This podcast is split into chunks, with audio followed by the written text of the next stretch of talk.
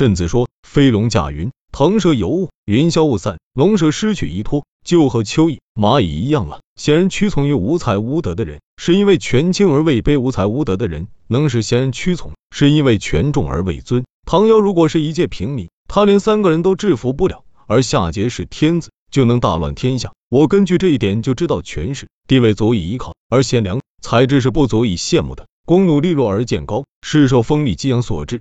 本身无才无德而命令得以推行，是由于众人之力。唐尧教导奴仆，而百姓并不听从。等到成王统治天下的时候，有令则行，有禁则止。由此看来，贤良才智是不足以制服众人的，而权势地位却足以屈服贤人。有人反驳慎子说：“飞龙驾云，腾蛇游雾。”我不是认为龙蛇不依托云雾的势力。虽说如此，要放弃贤良而专任势力，就完全能够治理天下吗？我看。不见得能行，有云雾的形式，而且能够乘坐遨游，那是因为龙蛇的才智美。如今云盛而蚯蚓不能成，雾浓而蚂蚁不能游，有成于浓雾的形式而不能成游，那是蚯蚓蚂蚁的才智薄。如今桀纣以王位统治天下，以天下君主的威严造成云雾的形式，而天下不免大乱，那是桀。纣的才智薄，况且他认为以唐尧的权势治理天下，那权势和以夏桀的权势扰乱天下又有什么不同呢？按权势本身来说，不能使贤人一定使用权势，也不能使无德无才的人一定不使用权势。贤人使用它，天下就会得到治理；无德无才的人使用它，天下就会大乱。按人的情况来说，贤少而无德无才的人多。如果用权势帮助乱世的无德无才的人，即用事乱天下的就多了，用势治天下的就少了。就是来说，虽便于治理，但也对扰乱有利。所以周书上说，不要为虎添翼，天意就会飞到城中，挑选人来吃。给无德无才的人以权势，就是为虎添翼。下节，殷纣见高台深池耗尽民力，制作炮烙之刑，来伤害百姓的身心。下节，殷纣之所以能恣意妄为，就是帝王的权势为虎添翼的缘故。如果桀纣是一个普通百姓，不等他做一件事而已被砍头了。所谓是是宣虎狼之心的，而且助长暴乱之事，这是天下最大的祸害，是对于治乱本身没有偏袒的。而有的人认为是完全可以治理天下，那么这人的知识程度过于浅薄了。宝马良车让奴婢去驾驭，就会被人嘲笑；让王良去驾驭，就可以日行千里。车马并无不同，可是有的日行千里，有的被人嘲笑，这样的巧拙相差太远了。现在把国家作为车，把事作为马，把号令作为辔头，把刑罚作为鞭策，让唐尧、虞舜驾驭，天下就会得到治理；让桀、纣驾驭，就会大乱。这样贤与不孝相差太远了。要想追溯至远而不知道任用王良，要想得利除害而不知道任用贤能，这就叫做不懂得事物之间相互关系的祸患。所以说，唐尧、虞舜也是治理百姓的王良。然而，请问，慎道认为利用事就完全可以理事用人，而你却说一定要有贤人才能治理好国家，这么说就不对了。要说是他的名字是一个，而他的变化用就无穷了。是，若一定要根据自然形式来说，那就没有必要讨论了。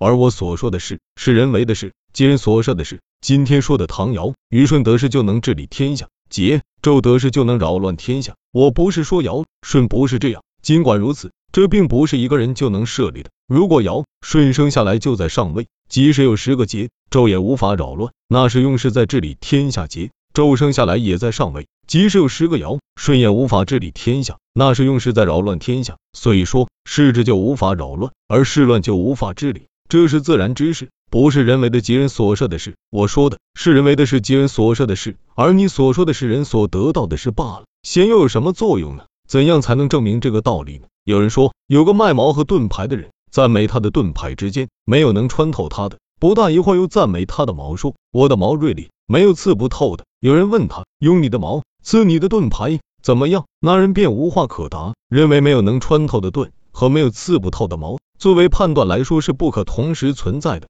作为贤人来说，他所守的道令不能行，禁不能止；而作为事来说，则令行禁止，用不可禁的贤和无不禁的事来比，这是矛盾的说法。由此看来，贤与师是不相容的，非常明显。况且尧、舜、桀、纣本是一千代才出现一次，就以为是摩肩接踵而生了。然而世代治理天下不断出现的却是中等之才。我所以要说的是，就是为了中等之才。所谓中等之才，对上不如尧、舜。对下也不做桀纣，兵法一世就能治理天下，背法离世就会扰乱天下。如今费事被法而等待尧舜尧舜出现，天下才能太平。这叫一千世大乱，而只有一代得到治理秉法一世而等待桀纣桀纣出现之后才会大乱。这就是一千世天下大治，而只有一世大乱。由此看来，天下大治一千世，而只有一世大乱，和天下大治只有一事而大乱千世，这就如同骑上千里马背道而驰，相距越来越远了。如果废弃矫正木材的工具，离开规矩尺度，让西仲造车，他连一个车轮也造不出来。没有奖赏做鼓励，没有刑罚的威严，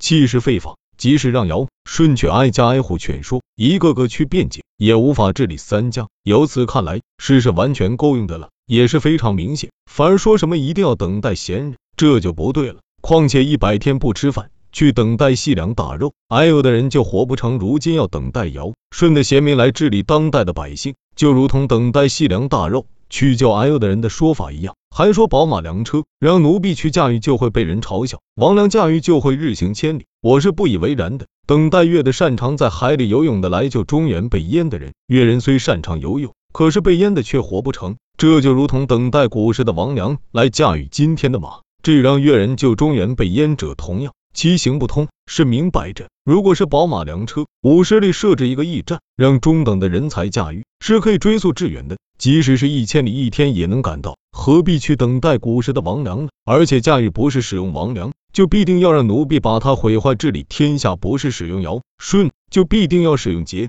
这让天下大乱。这就等于吃的不是一堂蜜果，就必定得是苦菜亭里。如果这样辩论下去，积累说辞，背离道理，失去法度。纯属钻牛角尖之谈，怎么可以难倒河道人理的言论呢？你的争论不及此论高明。